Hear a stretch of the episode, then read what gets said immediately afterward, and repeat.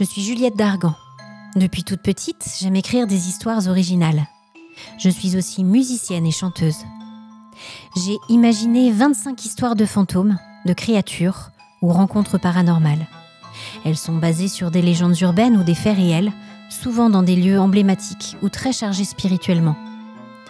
Je vais vous emmener tout autour du monde, en immersion dans d'autres réalités, en mots et en musique.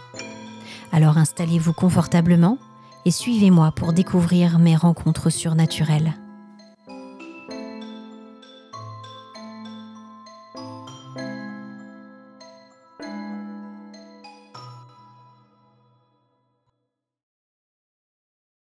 Vous écoutez Rencontres surnaturelles de Juliette Dargan, épisode 2, Genèse. Pourquoi? Pourquoi cet attrait pour le surnaturel? Pourquoi cette curiosité, cette envie dévorante d'en savoir plus, de comprendre, de découvrir si ce que je lis, ce que je vois, ce que je ressens est vrai? Cette question, ce pourquoi, a bercé toute ma vie. Et je profite de ces moments de réflexion que je partage avec vous pour creuser un peu du côté de mon passé.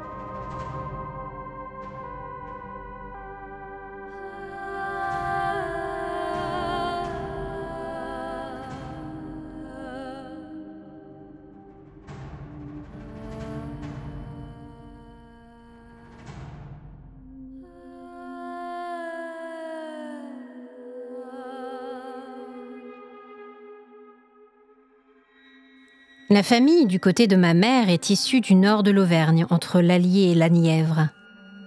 Territoire en plein cœur du Bourbonnais qui a toujours été très haut en couleur, de par ses légendes et ses récits de fantômes, ou ses rencontres avec l'étrange. Peut-être aurons-nous l'occasion d'en reparler, mais sur ces terres ont fleuri les histoires de Lucie, la dame blanche du château de Vos, ou encore celle des spectres des deux prieurs à Souvigny, sans parler des croyances et témoignages traitant de sorcières et de cultes singuliers.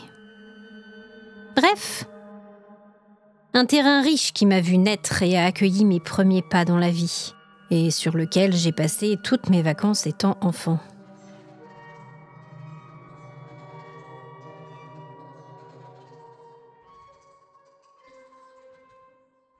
Mon grand-père possédait deux maisons. Les Préaux, vaste propriété du début du 19e, située à Yzeure, dans la périphérie ouest de Moulins. Et la demeure dans laquelle il vivait à l'année, localisée rue Michel de l'Hospital, dans le centre-ville de Moulins. Des deux maisons, je connaissais mieux les préaux, car c'est là que je passais tous mes étés jusqu'à mes 13 ans et la mort de mon grand-père. Pourtant, j'aimais aussi énormément sa demeure de moulin, car pour moi, petite fille, elle était une émanation de l'être extraordinaire qui était mon grand-père.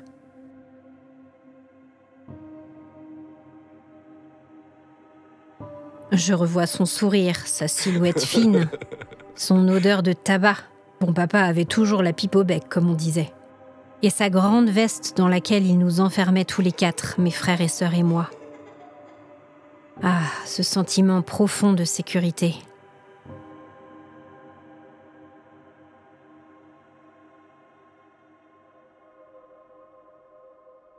La maison de bon papa à Moulins portait un parfum très distinctif. Peut-être pas forcément très agréable pour une personne extérieure, mais moi je l'adorais. Tabac froid, poussière, bois et vieux livres.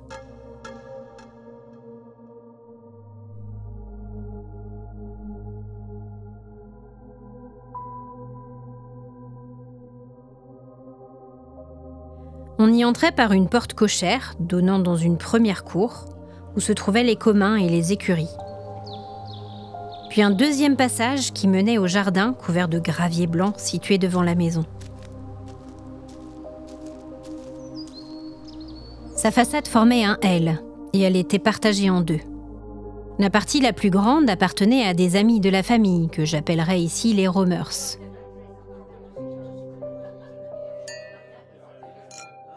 Dans l'autre partie, faisant face au porche d'entrée et à la cour, vivait mon grand-père.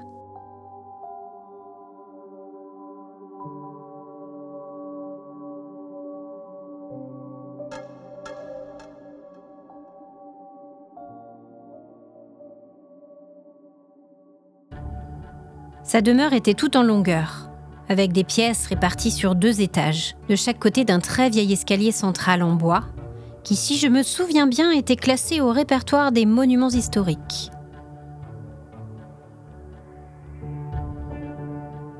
Au rez-de-chaussée à droite se trouvaient la cuisine et la salle à manger. Cette dernière ressemblait à une salle de banquet médiévale avec son immense table et ses bancs occupant tout l'espace.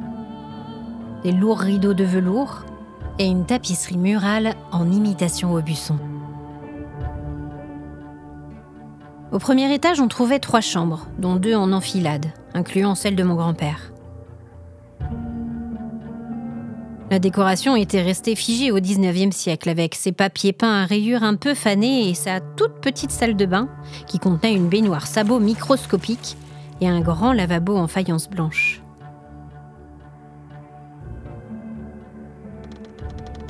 Au deuxième, l'escalier amenait à un grenier aménagé en chambre assez rudimentaire. Une vaste pièce tout d'abord, qui quand j'étais enfant était une salle de jeu, mais de l'époque de ma mère était sa chambre. Sur l'arrière se tenaient d'autres chambres desservies par un même couloir.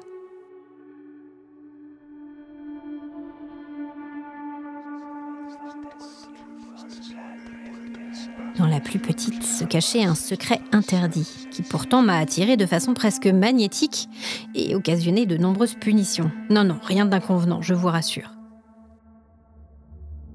Une armoire se trouvait là, de taille plutôt modeste, ayant visiblement subi les attaques du temps et fixée au mur. En écartant les vieux manteaux et robes de nos aïeuls qui étaient rangés, le fond était en fait une porte, qui une fois poussée, donnait dans l'immense grenier vide de la maison des Romers. Ce ne sont pas les combles mêmes qui m'attiraient ainsi, ce n'était somme toute qu'une grande pièce déserte, sombre et poussiéreuse.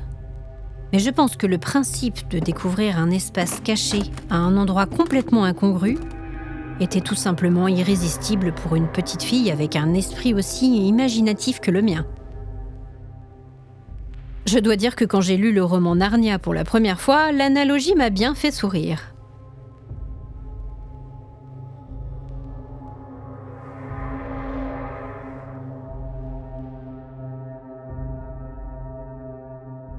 Cette maison était habitée. Mais pas uniquement par des vivants.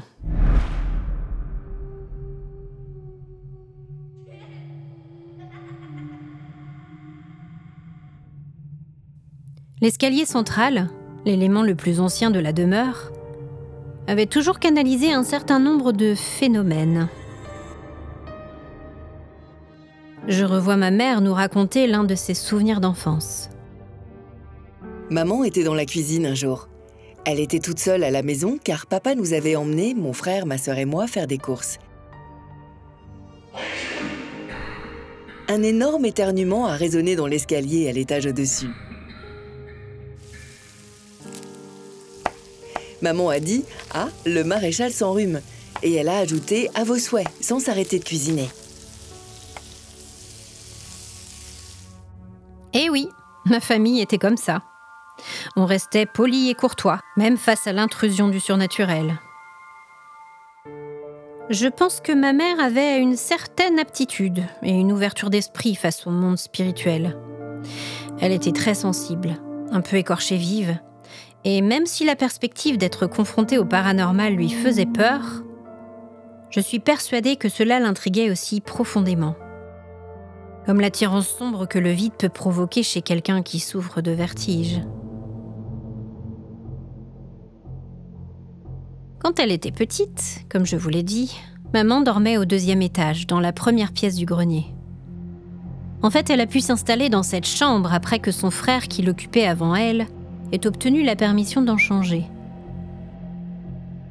Heureuse et fière d'avoir cette grande pièce pour elle toute seule, maman s'est couchée pour cette première nuit avec toute l'excitation de la nouveauté et peinant du coup à trouver le sommeil. La lune était pleine ce soir-là. Le palier desservant l'escalier devant la porte de sa chambre était éclairé par une petite lucarne de toit. Sa porte étant vitrée, sans rideau, elle pouvait donc voir l'espace illuminé d'une lueur pâle à l'autre bout de la pièce. C'est à ce moment qu'elle a vu se matérialiser à travers le verre une longue main fine et visiblement féminine. Elle distinguait parfaitement les doigts blancs délicats, le poignet et jusqu'au milieu du bras. L'apparition semblait flotter dans l'air et jouer avec le halo de la lune en un mouvement fluide et presque dansé. Le cœur battant, maman a vite caché sa tête sous les couvertures pour retenter quelques coups d'œil terrifiés, constatant que le membre fantomatique se trouvait toujours là. Elle a compris qu'elle n'était pas en danger. L'entité qu'elle a vue ne s'est pas déplacée vers elle et est simplement restée au même endroit, planant dans la lumière de la lune, devant la porte de sa chambre. Malgré sa peur, ma mère a fini par s'endormir.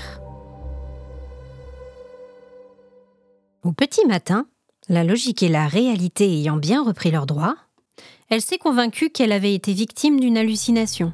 Et ne voulant pas passer pour une imbécile, elle n'a pas osé raconter sa vision nocturne.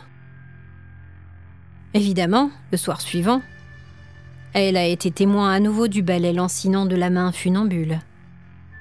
Cela a duré ainsi pendant tout le cycle de la pleine lune. Difficile de se persuader qu'on a rêvé à quatre reprises consécutives de la même chose. Très troublée par cette vision terrifiante, maman a fini par ouvrir son cœur à son frère et à sa sœur au détour d'une conversation. Son frère lui a alors dit d'une voix presque espiègle. Pourquoi crois-tu que j'ai demandé à changer de chambre? Est-ce que le fantôme est parti ensuite? A-t-il été repoussé dans les limbes de l'au-delà par un médium? En gros, quelque chose a-t-il été tenté pour remédier à la situation? Eh bien non. Les parents de ma mère lui ont simplement expliqué Tu sais, les vieilles maisons sont souvent habitées et ils ont installé un rideau devant la porte de sa chambre à l'intérieur de la pièce. Ma famille était comme ça.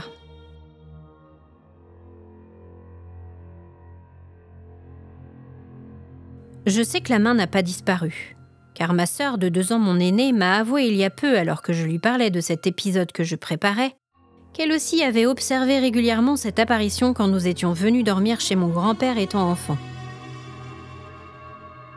Moi-même, à part l'attrait que j'avais pour cette maison, qui me paraissait pleine de mystères et une sensation toujours un peu lourde que je ressentais dès que je passais la porte d'entrée, euh, je dois dire que je n'ai pas été témoin de phénomènes terrifiants. Pas de poltergeist me poursuivant la nuit, même après avoir vu le film.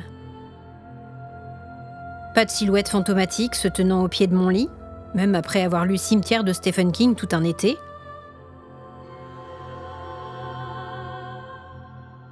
Il y a juste eu un tout léger incident que j'ai vécu même plutôt comme une réprimande, une sorte de tape sur les doigts, pour m'indiquer qu'il vaut mieux ne pas interagir avec des forces que l'on ne connaît pas. C'est d'ailleurs la raison pour laquelle je me suis toujours refusée à participer à une séance de Ouija. Je devais avoir 12 ans, je pense, et je jouais avec mon petit frère et mon cousin, alors âgés de 4 et 5 ans.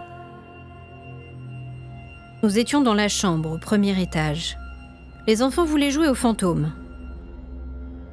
Pour cela, je devais me tenir de l'autre côté du mur, donc dans la chambre de mon grand-père. Je devais faire des bruits évoquant une apparition surnaturelle. Évidemment, avec mon imagination débordante, j'ai été très vite inspirée et couvert une large palette de sons terrifiants. Cris, pleurs, plaintes, grognements, murmures, grattements et coups sur la paroi. Bon, je précise qu'ayant à peine 12 ans et plus habitué à taper à la machine à écrire mes premiers romans qu'à porter des charges lourdes, mes coups étaient assez ridicules et faibles. Je les qualifierais davantage de tapotements. Les enfants de l'autre côté du mur étaient délicieusement effrayés, exactement comme ils avaient souhaité l'être. Tout d'un coup, leurs hurlements m'ont semblé beaucoup plus nets, sincères, et je dois l'avouer, m'ont même glacé le sang. J'ai tout de suite arrêté, et je suis revenue dans la chambre pour les rassurer et leur dire que c'était moi qui faisais ces bruits, que le jeu avait visiblement assez duré. Quand j'ai vu leurs petits visages pâles, couverts de larmes et tremblants de terreur, j'ai su qu'il s'était passé quelque chose. Autre chose. Mon frère s'est exclamé. Un clou Un clou était sur le mur là où t'as tapé. Et il a traversé la pièce tout droit, comme s'il volait. Je me suis approchée de l'endroit qu'il me désignait. Et j'ai effectivement trouvé une pointe rouillée au pied du mur opposé à celui derrière lequel je m'étais tenue. Quand je suis revenue sur mes pas, j'ai constaté qu'une trace vide figurait sur la paroi et qu'un peu de plâtre fraîchement dérangé était même tombé au sol. Alors oui, je sais ce que vous allez me dire. Ce sont sûrement les coups que j'ai tapés sur le mur qui ont fait sortir le clou de son emplacement. Peut-être. Certainement. Je trouve juste surprenant que, vu la faiblesse des chocs provoqués, ce clou ait pu être projeté avec une telle force à l'autre bout de la pièce. Mais ce n'est que mon avis. Toujours est-il que je l'ai pris comme un message clair. Ne joue pas avec ce que tu ne connais pas. J'ai depuis toujours gardé une attitude humble et respectueuse quand je suis confrontée à un phénomène étrange ou qui me paraît difficile à expliquer. Ou aussi chaque fois que j'entre dans une maison et que je ressens à nouveau cette même lourdeur que j'éprouvais dans la demeure de mon grand-père. La dernière partie de l'histoire que j'ai vécue dans cette maison se passe malheureusement après le décès de bon papa. J'avais 13 ans. C'était ma vraie première confrontation avec la mort, du moins la première que j'étais en capacité de comprendre, et j'étais dévastée. Le chagrin de ma mère et de ma tante, ce sentiment de vide immense et définitif, la certitude que cette insouciance de l'enfance avait été brisée. C'était un moment très dur pour moi. Le type de blessure que l'on porte un peu toute sa vie, même si la cicatrice qui la recouvre fait que l'on n'y pense pas forcément au quotidien.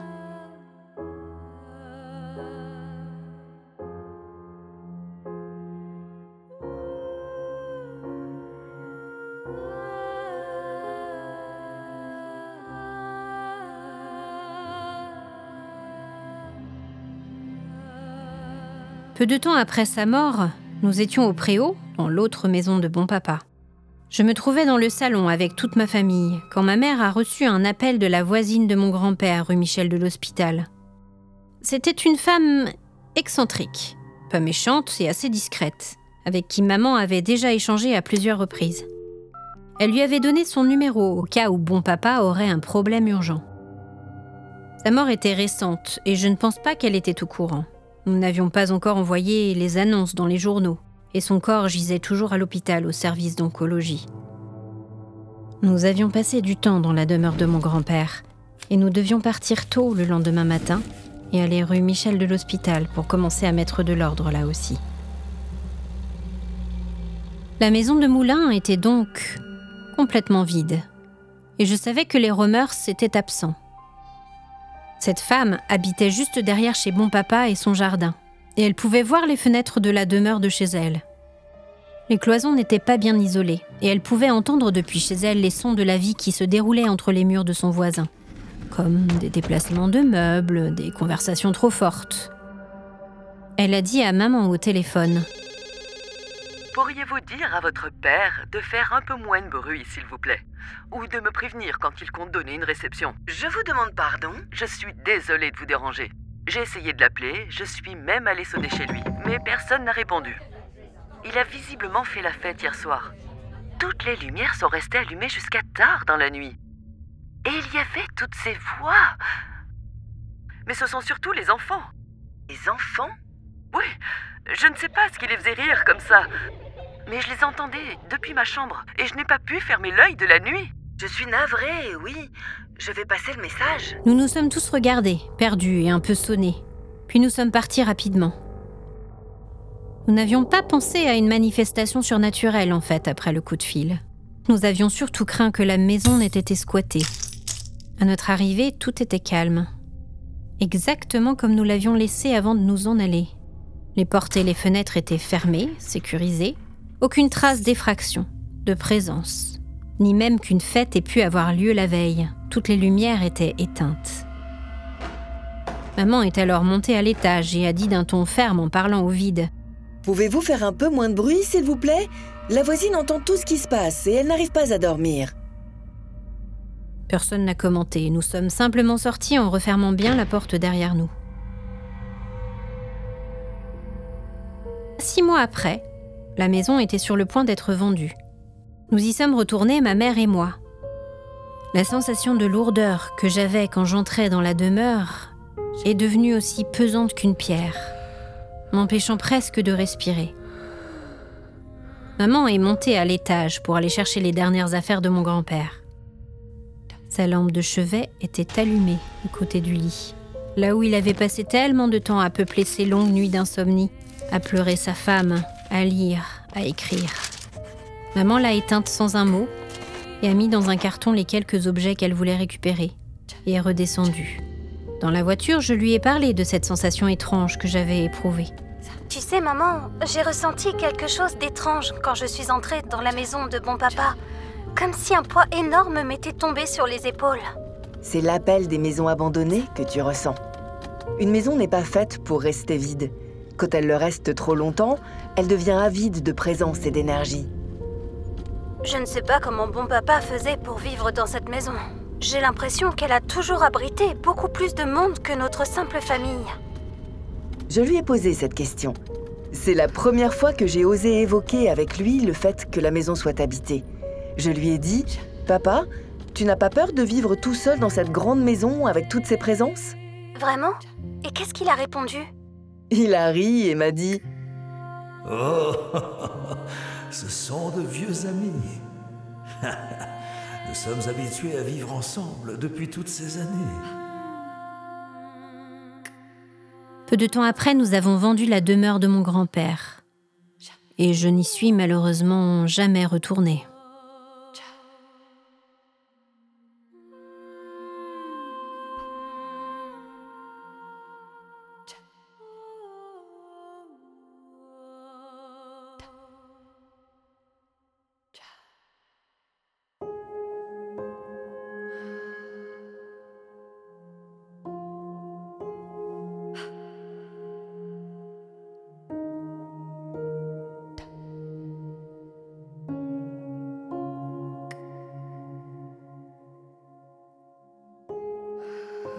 Someone who'll take care of me when I die.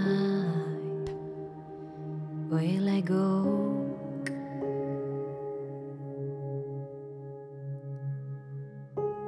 Hope there's someone who'll set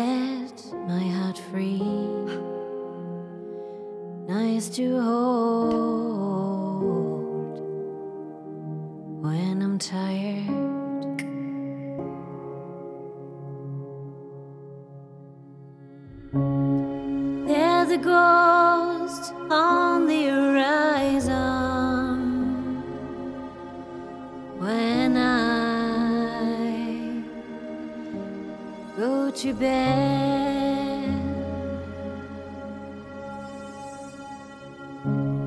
How can I fall asleep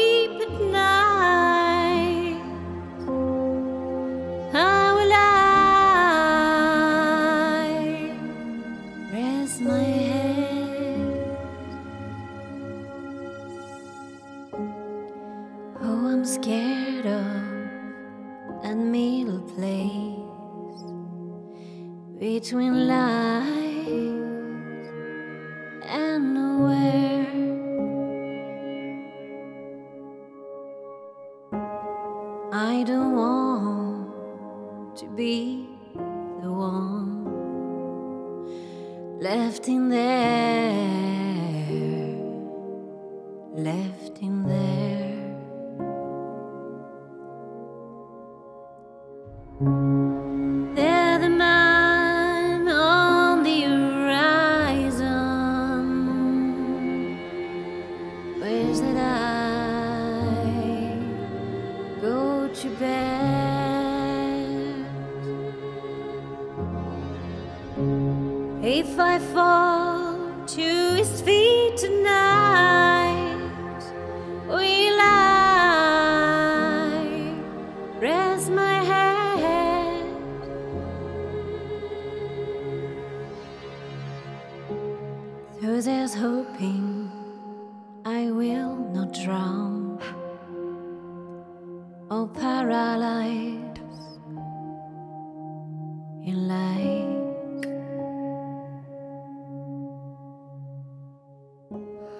And God sent, I don't want to go to the sea watershed.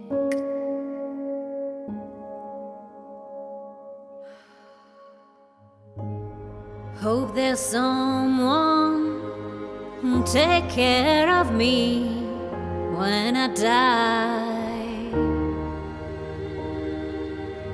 I go?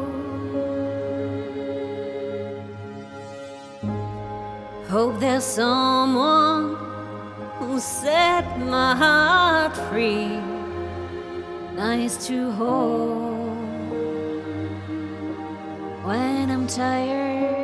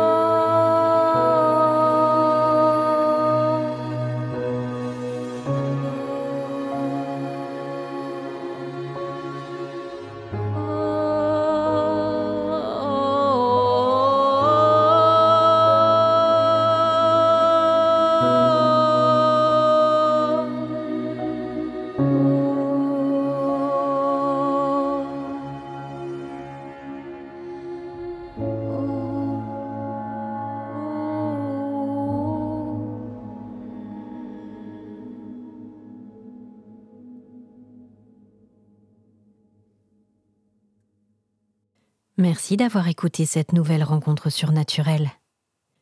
La prochaine fois, je vous emmène en Louisiane sur fond de malédiction vaudou. À très vite.